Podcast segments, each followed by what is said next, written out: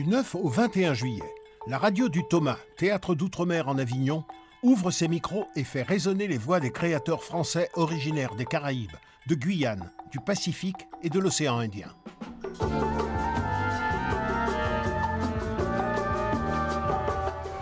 Bonjour à tous, nous sommes en direct d'Avignon au théâtre de la Chapelle du Verbe incarné pour l'émission Grand Large avec laquelle nous partirons chaque jour à la rencontre des créateurs invités à cette 21e édition du théâtre d'outre-mer en Avignon de tous ces artistes porteurs de cette culture française des grands larges pendant le Festival Off d'Avignon 2018. Aujourd'hui, nous prolongerons notre traversée avec le voyage dans la mémoire poétique de Greg Germain. Et nous accueillerons Grégory Alexander, euh, metteur en scène, et Devano Batou, comédien du spectacle jeune public La forêt des illusions.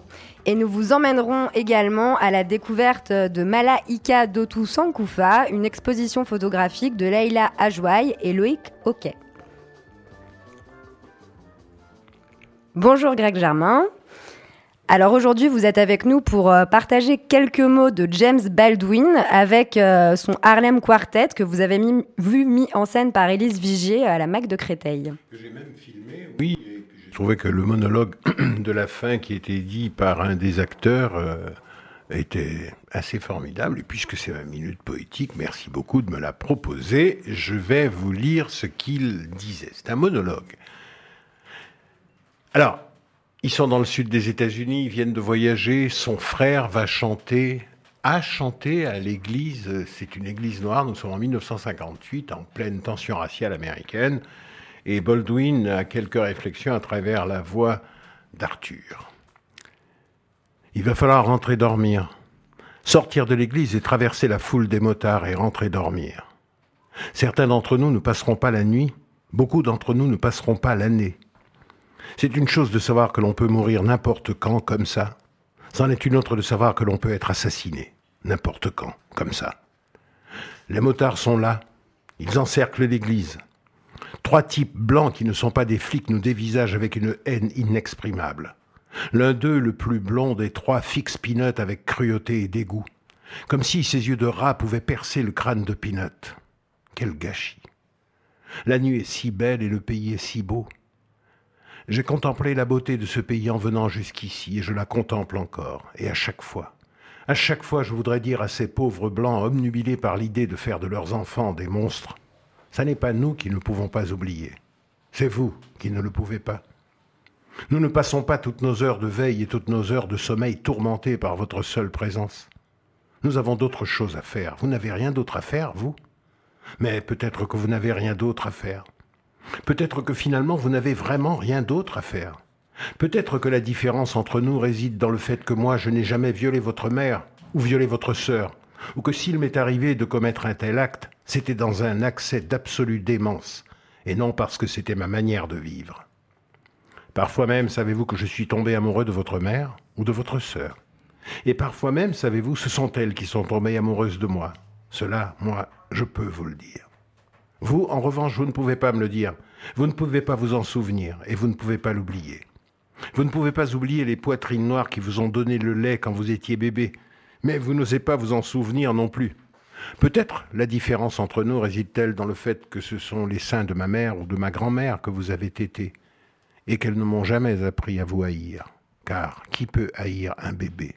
Vous? Vous le pouvez, vous? Peut-être la différence entre nous réside-t-elle dans le fait que je n'ai jamais eu peur de cette queue que, comme tous les hommes, vous avez entre les jambes, et que je n'ai jamais organisé, moi, de pique-nique pour vous la couper devant de gigantesques foules en délire. Je vais vous dire quelque chose. Le Dieu que vous avez trouvé est un mec vraiment cinglé. Je me renseignerai encore un peu sur lui si j'étais vous. Je crois qu'il se fout de vous. Je vous dis ça en ami, il a fait ce qu'il fallait pour que vous ne puissiez pas voir l'herbe, les arbres, le ciel, votre femme, votre frère, votre enfant ou moi, parce que vous ne me voyez pas. Votre Dieu m'a lancé comme un nuage noir devant vos yeux. Frottez-vous les yeux, mes frères, et recommencez tout.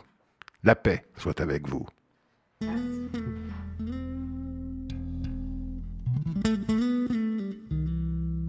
James Baldwin. Bonjour Marie-Cécile. Bonjour Savannah. Alors vous êtes avec nous parce que vous êtes parti à la rencontre de Grégory Alexander. Tout à fait. Grégory Alexander, c'est l'auteur et le metteur en scène de La forêt des illusions. Euh, il raconte dans ce témoignage son parcours, sa formation dans l'Hexagone, son retour en Guyane, ses engagements. il nous parle de liens entre danse et théâtre, entre le corps et les mots, entre les territoires et les hommes. Je m'appelle Grégory Alexander, je suis comédien, metteur en scène, interprète chorégraphique occasionnellement. J'ai été formé euh, au Théâtre École d'Aquitaine avec euh, Feu Pierre Debauche qui nous a quittés récemment. Et également au Centre international Rico Dums hein, pour, euh, pour la danse. J'ai fait ma première pièce de théâtre, j'avais 7 ans. une pièce de théâtre avec des gens qui achètent leur place. Et, j'étais la mascotte d'un groupe de danse traditionnel en Guyane. J'ai commencé par là, j'ai commencé très tôt, hein, à 7 ans. Quand, je me suis formé à, à Paris, au Centre international, quand j'ai commencé plutôt cette formation, j'ai commencé euh, en étant surtout orienté moderne jazz. Je me suis rendu compte que ça me parlait pas, que ça me parlait plus en fait. J'avais besoin de mettre des mots, du texte. Et après, j'ai vu euh, le travail de Pina Bausch. C'était ça en fait qu'il me fallait. j'ai arrêté la formation de danse pour euh, faire celle de théâtre parce que j'étais frustré en fait. J'étais vraiment finalement que dans un code et, de danse. Et euh, pour faire euh, l'école de théâtre, j'étais très content. Hein. J'étais pris au théâtre école d'Aquitaine avec des gens qui n'avaient pas trop peur de travailler avec des acteurs. Euh. ça me parle en fait de, multiplier les, les, possibilités d'entendement en fait, et qu'il n'y ait pas que le verbe qui, amène une idée, qu'il puisse y avoir d'autres relais, et, et, notamment que le sensible puisse exister en fait. J'ai découvert trois continents comme ça avec eux et en fait à la fin de tout ça, j'avais envie de revenir, donner ce en Guyane ce que j'avais appris, en fait, de le partager. J'ai euh, monté ma compagnie. Finalement, on était très peu nombreux, en fait, de compagnies professionnelles. Il y avait quelques-uns, comme ça, chacun avec son bâton de pèlerin, à essayer des choses. Et euh, je fais un, un, travail un peu souterrain en ingénierie culturelle en Guyane. C'est pour accompagner les porteurs de projets, en fait, surtout. Pareil, en réponse euh, aux choses clivantes, en fait, qu'on entendait, on s'est dit, il faut qu'on fasse quelque chose. Voilà, c'est euh, c'est vraiment une implication politique, le, retour sur le territoire. On est en plus dans une économie où les biens circulent plus facilement que les corps. Il y a beaucoup de corps contraints, notamment pour des raisons économiques les systèmes euh, euh, qui organisent euh, et qui gèrent les corps et les pensées ben, ne sont que des systèmes. Et quand on est trop dans une logique de système, dans, quelque chose de mécanique, ben, finalement, on s'éloigne du sensible. Et, quelque chose comme, comme Avignon participe de de ce lien et de, cette, de renouer avec le sensible. Et, et c'est essentiel justement de tisser du lien entre les humains, en fait, entre les individus, pour que, pour que quelque chose se fasse. J'aimerais m'inscrire dans, dans, des ponts. Alors, on, va diffuser en Irak. On a un premier pont culturel qui, qui va s'établir comme ça, qui est assez inédit entre la Guyane et l'Irak. Incroyable. Et, euh, voilà, c'est de multiplier ça pour désenclaver la pensée, pour euh, respirer en fait notre humanité. Grégory Alexander, vous nous avez rejoint. Bonjour. Bonjour. À vos côtés, euh, Devano Batou, donc comédien dans cette pièce aux côtés de Anne Meyer. Est-ce que vous pouvez nous expliquer comment est né euh, ce voyage initiatique? J'avais envie de questionner la place des, euh, grands-parents auprès, auprès de la jeunesse. On est dans des territoires où souvent euh, on a des euh, mamans très très jeunes, euh, qui 14, 15 ans. Souvent, les enfants sont élevés par les grands-parents, et quand le grand-parent n'est plus là, qu'est-ce qui se passe? Et donc, du coup, on suit le parcours de, cet enfant qui, qui va chercher sa grand-mère dans la forêt, qui, qui, l'a perdue. Elle lui a laissé une lettre posthume. Elle était conteuse. Donc, elle lui racontait des histoires issues de tout ce qu'on retrouve sur le, plateau des tous les espaces communautaires. Et, et lui, dès qu'il entre dans la forêt, euh, il, croise les créatures issues des contes que lui racontait sa grand-mère. Donc du coup, ça en suit son parcours initiatique comme ça, avec euh, des petits cailloux semés, euh, jusqu'à ce qu'il chemine vers un, entendement de quelque chose, voilà, qu'il trouve ses réponses intérieures pour qu'il puisse enfin grandir peut-être. Alors vous, Devano, en tant que comédien, comment est-ce que vous avez appréhendé justement la question de la perte du fait d'être orphelin? Euh, alors, euh, je, pensais, je pensais à ma grand-mère, déjà, parce que euh, j'ai perdu ma grand-mère de côté de mon père. Et du coup, j'ai appris par rapport à ça. J'ai essayé de me mettre mon corps par rapport à ça parce que c'était ma grand-mère que j'aimais beaucoup et qu'elle m'aime aussi beaucoup. Donc j'ai essayé d'y penser par rapport à ça, de toutes les choses qu'elle me racontait aussi, des, des morceaux qu'elle aimait bien chanter pour moi quand j'étais jeune. Ça me touchait beaucoup. Euh, elle aimait chanter en, hindi, elle aimait chanter en néerlandais parce que je suis aussi un néerlandais à la base. Donc euh, ça me touchait bien beaucoup ce genre, ce genre de choses qui a fait que toutes ces images, quand je suis dans le spectacle, toutes ces images à elle qui viennent. Mais j'ai aussi mon autre grand-mère de côté de ma mère qui est encore en vie. Donc je pense aussi à elle aussi parce qu'elle c'est ma dernière grand-mère qui est là de, côté de mon père et du côté de ma mère. Donc voilà. Et comment est-ce que vous avez vécu euh, ce parcours au sein du conte? Est-ce que ça vous a rappelé votre enfance? Oui, ça, ça, ça appelle toujours à mon enfance. Euh, il faut toujours que je revienne à mon enfance parce que, parce que aussi j'ai eu des difficultés dans ma vie euh, avant d'arriver à cette vie artistique. vous savez, être artiste en Guyane, c'est quelque chose de très très difficile euh, parce que il faut lutter déjà avec, euh, je dirais, avec euh, de vivre et de aussi de faire comprendre à la famille ou, au, quotidien, aux, amis, que c'est ce, métier-là que j'ai envie de faire. J'y crois à ce métier-là. C'est un métier. À la base, c'est un métier, mais beaucoup de gens, ils n'arrivent pas à comprendre à ça encore. Ils pensent que c'est à la deuxième place. Donc c'est à nous de faire comprendre. Nous, en tant qu'artistes, il faut que se mettre en stable et puis dire que voilà, moi, je veux faire ça. Donc voilà, c'est ça que je, je mets tout le temps en avant. Grégory, Greg Oui, oui je, voulais, je voulais juste ajouter quelque chose. Si c'est déjà difficile, quand on est en France, de faire admettre à ses parents que l'on veut être comédien. Hmm. Si c'est déjà difficile lorsqu'on est en France d'essayer de faire ce métier et de l'accomplir, je veux dire, en y travaillant, imaginez comment ça doit l'être à Saint-Laurent-du-Maroni. Oui, euh, exactement. C'est presque mission impossible. Et puis alors, moi, je voudrais quand même dire quelque chose à propos de Devanou et de cette pièce et de Grégory Alexander, que je connais depuis longtemps, parce qu'à un moment, nous avons partagé le même maître, entre guillemets, c'était Antoine Bourseillet, puisque je crois que Grégory, je ne crois pas, je le sais, j'ai filmé Grégory dans une pièce d'Antoine. Euh, et, euh, et, donc, je peux considérer que c'est un jeune frère. Devanou parle, par exemple, euh, la Guyane, c'est très très vaste. Il y a des Bushinangais, il y a des, mm. des Saramacas, il y a des mm. Amérindiens, il y a des. Je crois que tu es un peu d'origine amérindienne. Je suis indien, amérindien. Enfin bon, bref, voilà. c'est le métissage. Voilà. Tous ces, tous ces, toutes ces cultures qui s'entrechoquent, justement, et dans cette pièce, c'est ce qui se, qui se voit aussi. Exact. Oui, Grégory, je voulais savoir si en fait on pouvait considérer euh, la forêt comme une sorte de métaphore pour un monde intérieur. Tout à fait. Euh, il y a eu des événements assez, euh, assez durs l'année dernière, euh, en 2017, mars-avril, et puis qui se sont prolongés jusqu'à aujourd'hui un peu, hein, avec des paroles très très clivantes. En fait, ça a impacté l'écriture du spectacle. J'ai voulu, à travers ce texte, raconter quelque chose du lien qui tisse les communautés de destin sur ce territoire guyanais. Parce que très étrangement, on a retrouvé comme ça des postures communautaires euh, qui, euh, qui, se, qui étaient dans le retranchement, des gens qui se regardaient en chien de faïence, des paroles très très extrêmes euh, balancées de, entre communautés. Et du coup, je me suis dit, mais, et avec d'autres copains artistes, les, les artistes étaient mis, mis sur le côté. on a fait du forcing pour rencontrer euh, la ministre, on est resté dans les ateliers qui ont duré jusqu'à 2, 3, jusqu'à 4 heures du matin pour travailler, pour essayer d'inclure les problématiques euh, aussi sous l'angle de la culture finalement. Euh, Ça a marché? Ça a un peu fonctionné hein. au départ. On était mis de côté. On nous disait, oui, bon, le pseudo intello là, mm. taisez-vous, c'est hein, c'est des choses sérieuses là. C'était très très étrange, une, atmosphère vraiment euh, pas très, euh, pas, très très belle.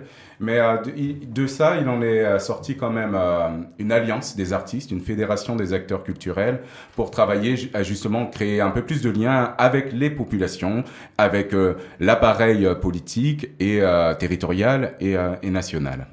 Justement, quelle est la place du théâtre jeune public en Guyane? C'est un théâtre qui s'invente. C'est une économie euh, émergente. Hein. La drague, euh, c'est la dernière des dragues de France. Elle est là depuis 25 ans. Euh, et donc petit à petit, il y a eu les deux scènes conventionnées qui ont 10 ans.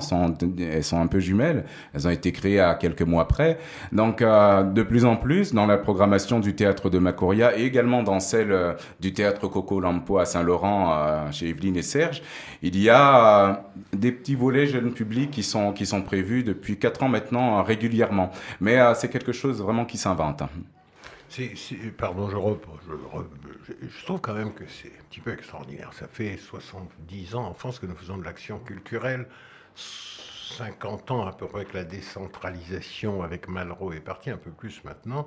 Et donc nous avons appris, personnellement, je suis un vieil acteur culturel, de la décentralisation. Je disais tout à l'heure que j'avais travaillé avec Antoine Bourseillet il y a quelques années de ça, à Marseille, à Aix-en-Provence, où il n'y avait pas de théâtre comme en Guyane. Ce que je veux dire par là, c'est que nous, nous pourrions penser que le ministère de la Culture a appris par ce qui a été fait en France et aurait pu déjà mettre en place les mêmes structures euh, pour la Guyane. Mais on se retrouve devant un pouvoir central qui décrète que les DAC vont arriver comme s'il il y avait aujourd'hui en Guyane ce qu'il existe aujourd'hui en France, hmm. mais qu'il a fallu prendre du temps pour ah Donc, euh, je veux dire, la construction du public, il faut aller le rechercher, le public. Moi, j'ai joué dans des usines, j'ai joué à midi euh, avec, euh, dans les cantines. J'ai fait ça en France, à Aix-en-Provence, à Marseille, à Marignane, partout, pour que les gens puissent apprendre le théâtre. J'ai joué pour des jeunes publics dans des écoles, tout cela payé par le ministère de la Culture.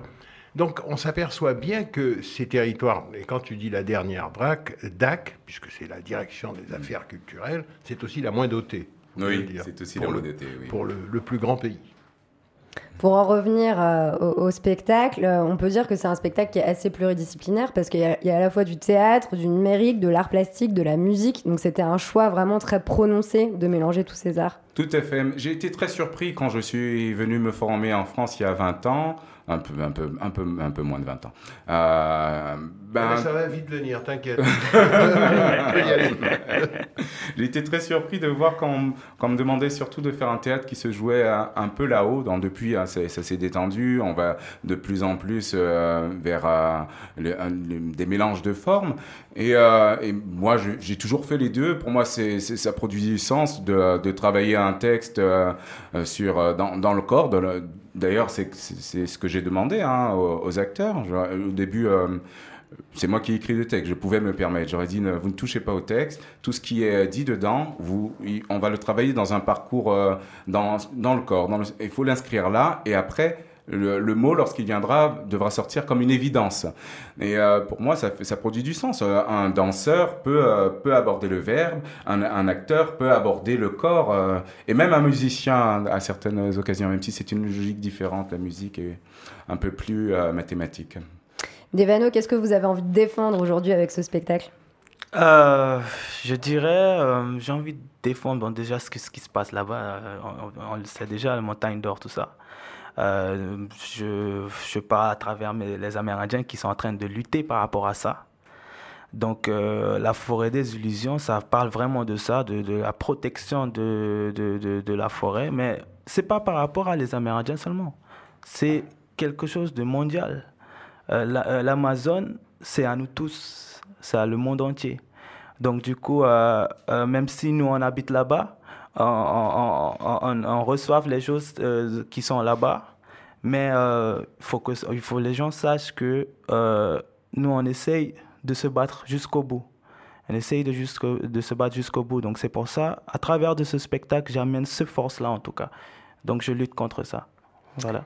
Eh bien, écoutez, merci beaucoup à vous deux euh, d'être venus défendre ce spectacle, La forêt des illusions, donc qui se joue. Allez-y, je vous en prie. Oui, si je peux dire quelque chose. C'est vrai que le spectacle n'est pas euh, nécessairement orienté oh, écologie, mais il y a une petite fable comme ça qui est suggérée dans, dans, le récit. Oui, une petite interpellation, sur, euh, sur ce qu'on sur ce qu'on fait de la planète mm. et, ce qu'on laisse, en fait. C'est un spectacle qui parle de lien hein, et de ce qu'on transmet à nos mm. enfants, et y compris les sols. Oui les sols qui sont en train d'être détruits dans la forêt amazonienne avec le mercure, les garimperos qui sont les mm. chercheurs d'or. Aujourd'hui, paraît-il qu'on va construire une grande usine pour pouvoir trouver de l'or en Guyane, pour pas trouver, chercher puisqu'il y en a. Donc il y a une destruction de rivières et tout ça. Et c'est vrai que C'est de tout ça dont parle Devanou et qui, est sous-tendu dans la pièce de, de Grégory Alexander. Qu'on vous invite à venir voir donc tous les jours à 13h35 au théâtre de la Chapelle du Verbe incarné. Thank you. Parole d'Édouard Glissant. Une série radiophonique en 12 épisodes, présentée par Raphaël Laureau, en collaboration avec l'Institut du Tout Monde.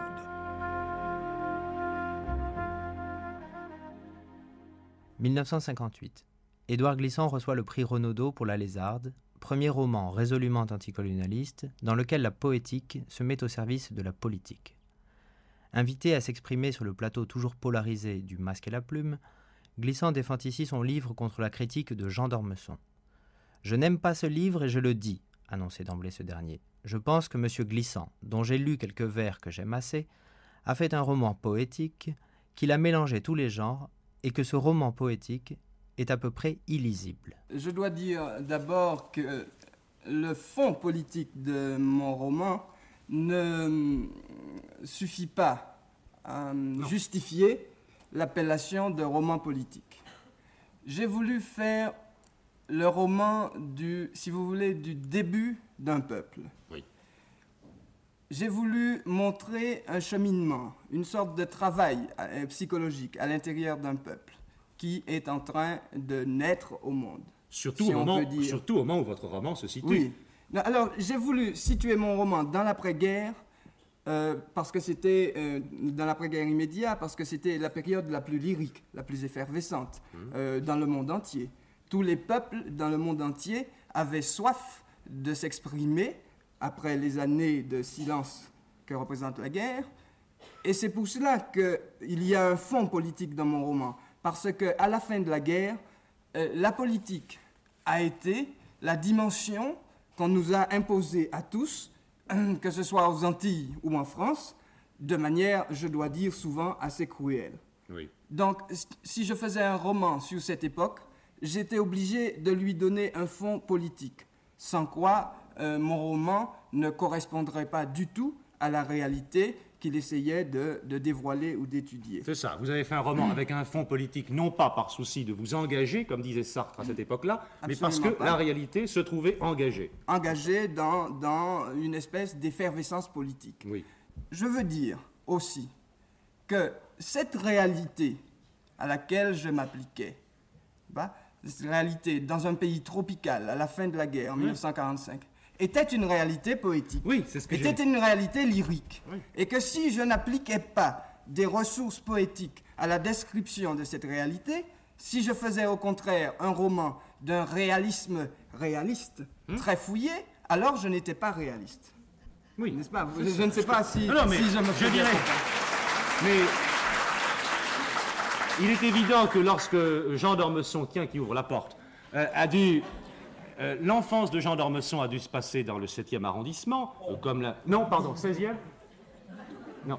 Euh, et vous, vous avez passé votre enfance dans une plantation, probablement à la Martinique Oui, je tiens à dire une chose. Je ne, je ne me défends, mais je dois dire que je n'ai aucune hostilité particulière à l'égard de M. Jean d'Ormesson. Non, bien sûr.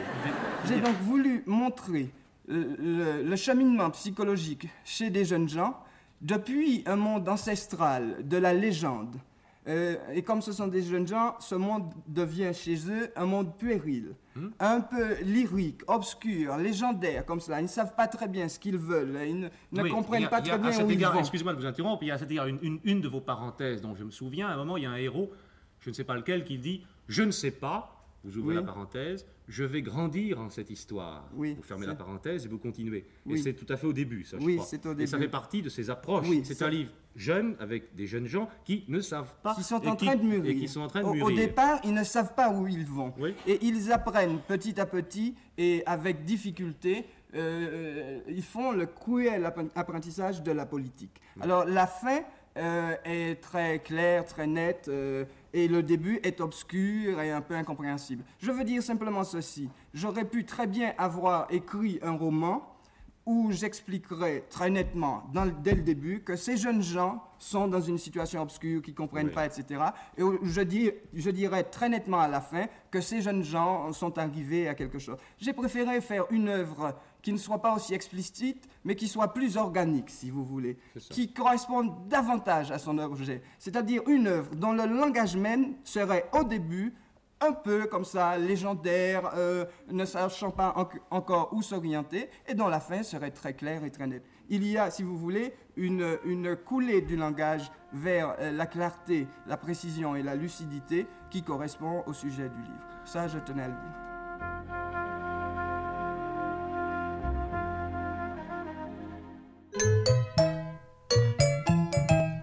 Vous écoutez Grand Large sur la radio du Thomas, théâtre d'outre-mer en Avignon.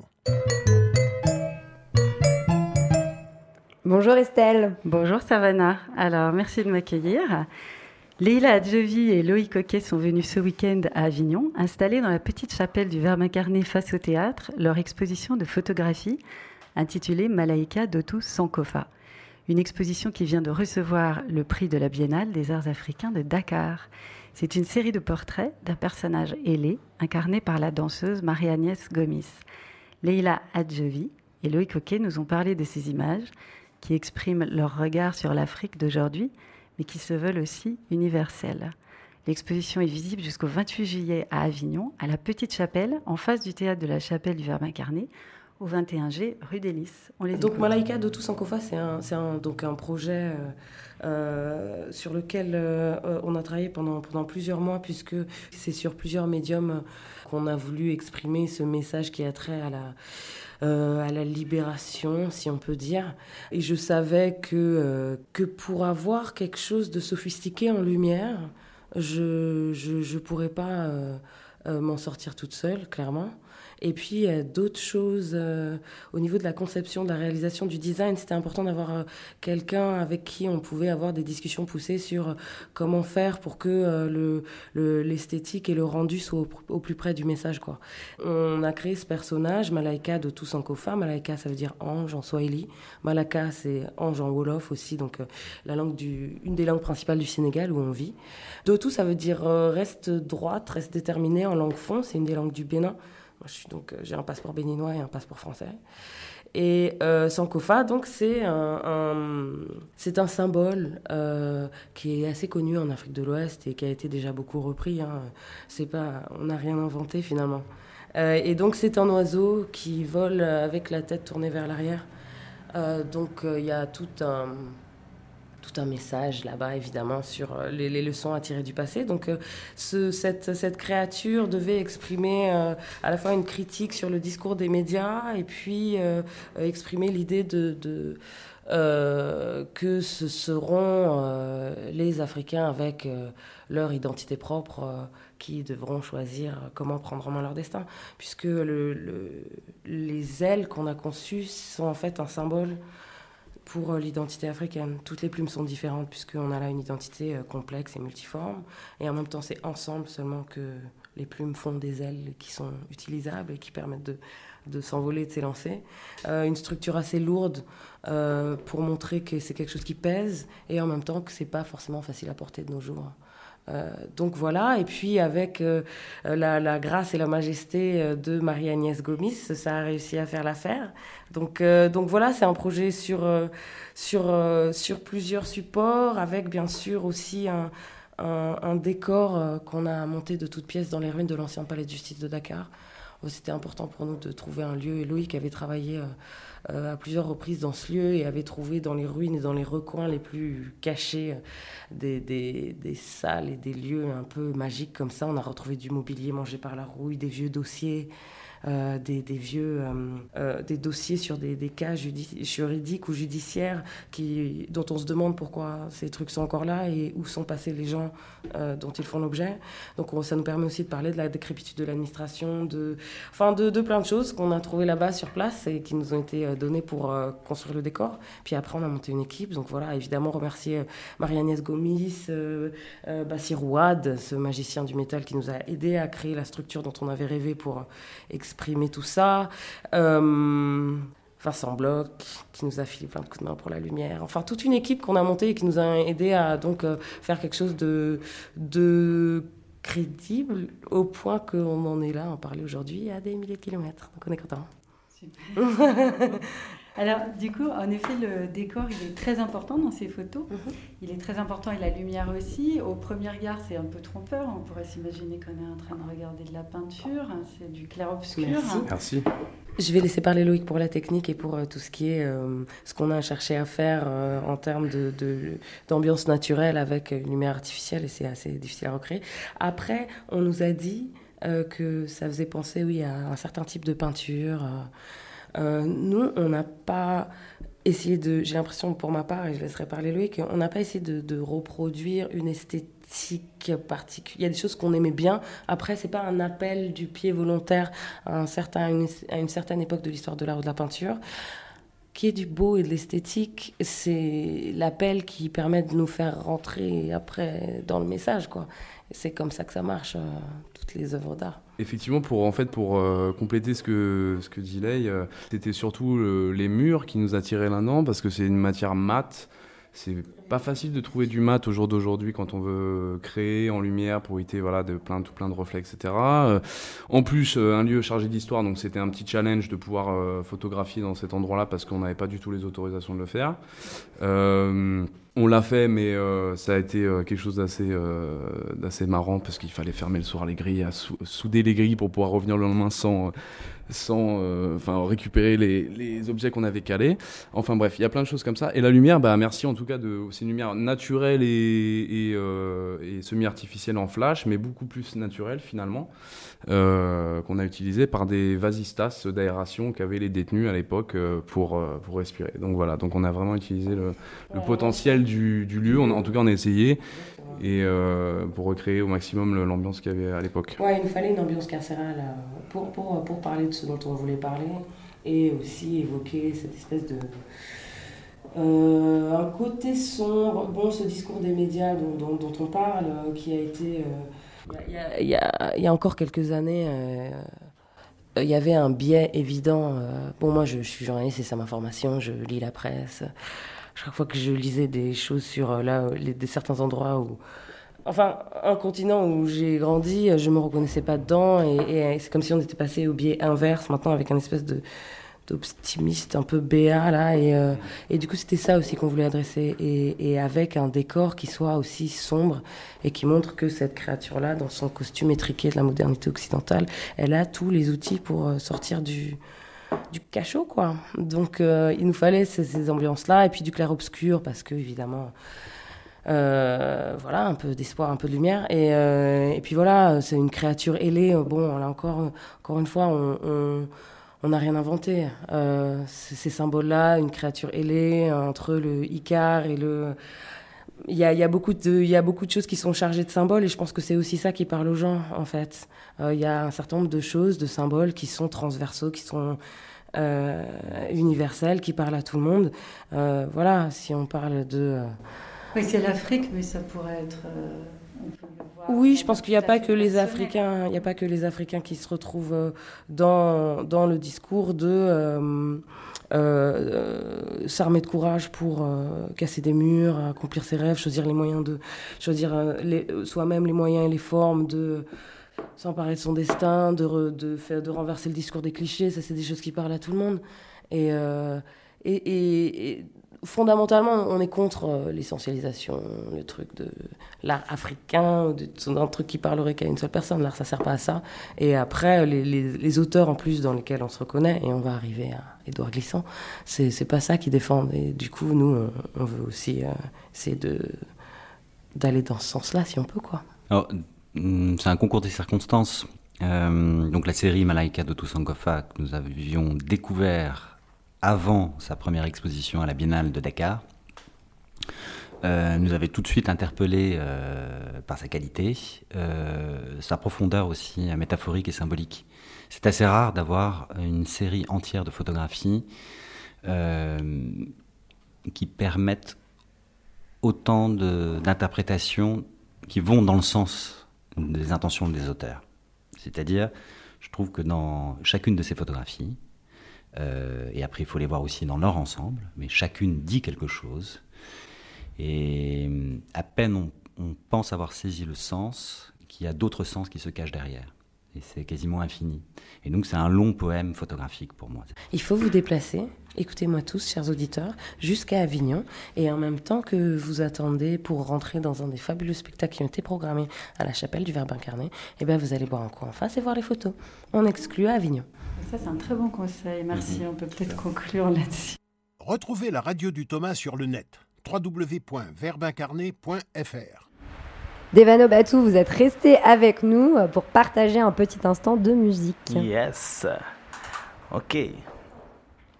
Je vais chanter une chanson en kaligna, donc euh, en amérindien. Euh, ça s'appelle Inspiration. Donc voilà. Omiopolawo posala walela sumi yalapa tiana nemelo seboya ine walago lawacha owi putula wekuya ipiakanale sukuya molo walele nalola ఇనివలగోలావచ్చా చందలే మేలోవలే ఏ పూలసే బోయ ఇనుగలోలా పా ఇనివలగోలావచ్చా చందలే మేలోవలే ఏ పూలసే బోయ ఇనుగలోలా పా इने वाला गोला वच्चा ये मेरी जिंदगी ये मेरी जिंदगी ये मेरी जिंदगी मेरी जिंदगी ये मेरी जिंदगी ये मेरी जिंदगी ये मेरी जिंदगी मेरी जिंदगी Merci à vous pour ce beau moment suspendu. nouvelles aventures culturelles par Nathalie Lelay du journal Antilla, l'hebdomadaire de l'actualité martiniquaise. Bonjour Nathalie. Bonjour Savannah. Bel bonjour Avignon, bel bonjour Radio Thomas. Nous sommes aujourd'hui en Guyane avec la compagnie des Cueilleurs de Brume qui présente ce beau spectacle La forêt des illusions à la chapelle du Vermacarné.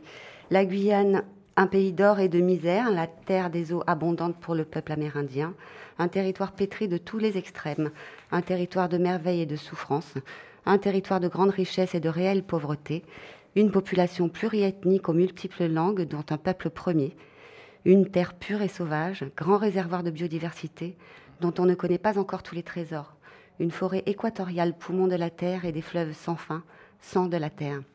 La Guyane, autrefois désignée comme la France équinoxiale, porte la plus grande forêt du territoire national. Elle est la deuxième plus grande région de France. Ce territoire passionnant excite cependant toutes les convoitises. Leur paillage sauvage assassine les fleuves à grands coups d'arsenic. Des bases aérospatiales internationales occupent de grands espaces clôturés et sécurisés. Total, en quête de pétrole, explore depuis plusieurs années les fonds sous-marins au large du pays et demande de nouvelles autorisations de forage après avoir trouvé du pétrole en 2011. 2011. Et enfin, la montagne d'or, un projet d'exploitation aurifère gigantesque, une mine, à, ciel ouvert qui pourrait recéler les plus grandes réserves d'or jamais observées sur le territoire national. Ces projets d'exploitation aurifère et pétrolifère sont soutenus par le gouvernement français et la collectivité territoriale de Guyane, malgré les alertes répétées des organisations écologistes comme Greenpeace et le WWF. Le miroir aux alouettes que constituent les perspectives d'emploi et d'encaissements alléchants de taxes pour la Guyane parlent plus fort que la forêt et la barrière de corail que l'on veut encore assassiner ici.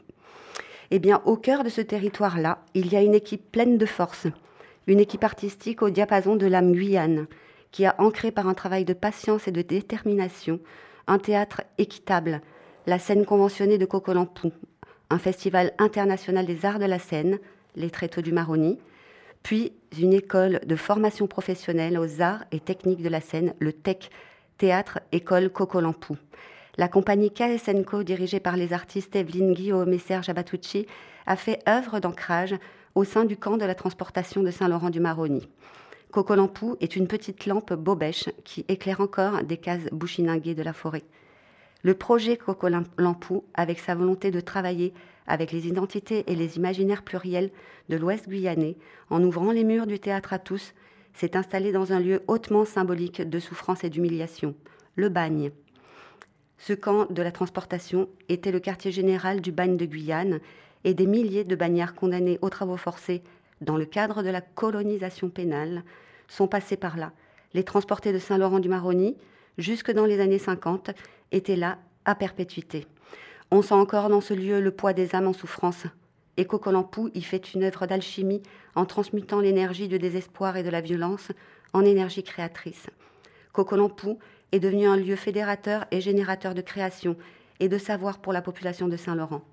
Le TEC propose deux formations qualifiantes pluriannuelles, une formation de comédien et une formation de technicien qui s'appuie sur les créations de la compagnie KSNCO. Pour la jeunesse de Saint-Laurent, dont le taux de chômage atteint plus de 60%, la perspective de formation et d'emploi dans le secteur du spectacle vivant est une véritable bouffée d'oxygène. Et nous avons ici un témoin aujourd'hui de ce que porte cette école, puisque Devano Batou de la compagnie des Cueilleurs de Brume y a fait ses classes. Bonjour Devano. Bonjour. Alors, que représente le TEC pour les jeunes de Saint-Laurent-du-Maroni aujourd'hui? C'est un. C'est. Comment dirais-je? C'est un, un, porte ouvert à la, à, la, à la, vie artistique. Par, par exemple, si je prends ma, ma vie personnelle, quand j'ai entendu que ce théâtre a existé. J'ai entendu ce théâtre à la radio, ah je me rappelle. Euh, donc j'étais, à la base, je suis déjà chanteur. Je suis chanteur, je suis dans un groupe qui s'appelle Senuka mhm. et je suis aussi compositeur. Mhm. Et j'ai entendu que ce, théâtre était là. J'ai dit waouh, non, il faut que je me lance aussi dedans. Mhm. Et, euh, et du coup, je suis allé me renseigner et c'est là qu'il m'expliquait par rapport à ce que vous avez dit, technicien, comédien. Et euh, je, me, je voulais être technicien d'abord. Ah oui. Je voulais être technicien d'abord, mais on a passé un casting probatoire. Et euh, du coup, je suis rentré. Ah. Et c'est là que euh, on m'a vu que je pouvais faire comédien. Et puis on m'a dit, euh, donc Serge et Evelyne, m'ont dit que je te vois plus aller dans cette voie. D'accord, ça c'est Evelyne. Voilà. et puis comme ça, je suis rentré. Et c'est là que je, je suis allé. Donc pour pour dire par rapport à mon parcours et aux autres, je, je pense que c'est euh, c'est quelque chose, comment dirais de nouveau en tout cas pour les gens là-bas, parce qu'il y a beaucoup de gens aussi qui ne savent pas c'est quoi le théâtre. Oui. Et du coup, par rapport à nous-mêmes qui Mhm. sont de là-bas, Oui. on les fait représenter, ça, ça, ça, les, ça, les, ça les motive. Ça les motive de venir voir et de découvrir ce- cet univers. Il y a beaucoup de jeunes hein, qui passent par euh, le TEC. Voilà, Ouais. beaucoup de jeunes. Beaucoup de jeunes. Exactement. Ok. Et alors, Grégory Alexander, bon, bonjour. Bonjour. Comment Cocolampou a su créer euh, cette connivence avec euh, la communauté Bushinangue Je crois qu'à la base, il y a une rencontre avec, euh, avec les euh, personnes d'un village, du village Saramaka. En effet, il y a, il y a, plusieurs, euh, il y a plusieurs communautés bushinangues. Il y a notamment les Saramaka. Oui. C'est une rencontre euh, de Serge avec euh, quelques garçons de ce village. Ils ont échangé sur des contes que Serge s'est mis à apprendre la langue et ils se sont dit il faut qu'on il faut qu'on fasse quelque chose ensemble. Et, euh, et Serge a écrit un texte, Kaïdara, je crois qu'il a l'un des textes a joué déjà à- en Avignon. Oui. Et euh, voilà, ça a généré quelque chose. Après, ils se sont dit, mais euh, là, c'est extraordinaire. euh, on peut partir peut-être sur un principe d'école. Il ne faut pas que ça s'arrête, cette, cette expérience, cette aventure. Et de là, le projet est né. Oui, c'est vraiment une rencontre. Oui, c'est vraiment de cette rencontre que le projet d'école est né, en fait. Ouais. Ouais. Bravo, en tout cas, bravo à, à tous là-bas.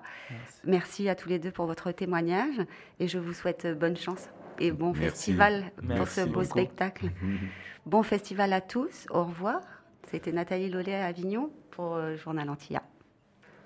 Alors, c'était Savannah Massé et à la technique Alice Baudouin pour l'émission Grand Large en direct de la chapelle du Verbe incarné. Et bien sûr, on se retrouve demain avec euh, des artistes du sac de l'ITA et plusieurs invités euh, en rapport avec l'université d'été. D'ici là, écoutez-nous en podcast euh, sur le site verbeincarné.fr et à partir de demain sur Aligre FM 93.1 à 19h.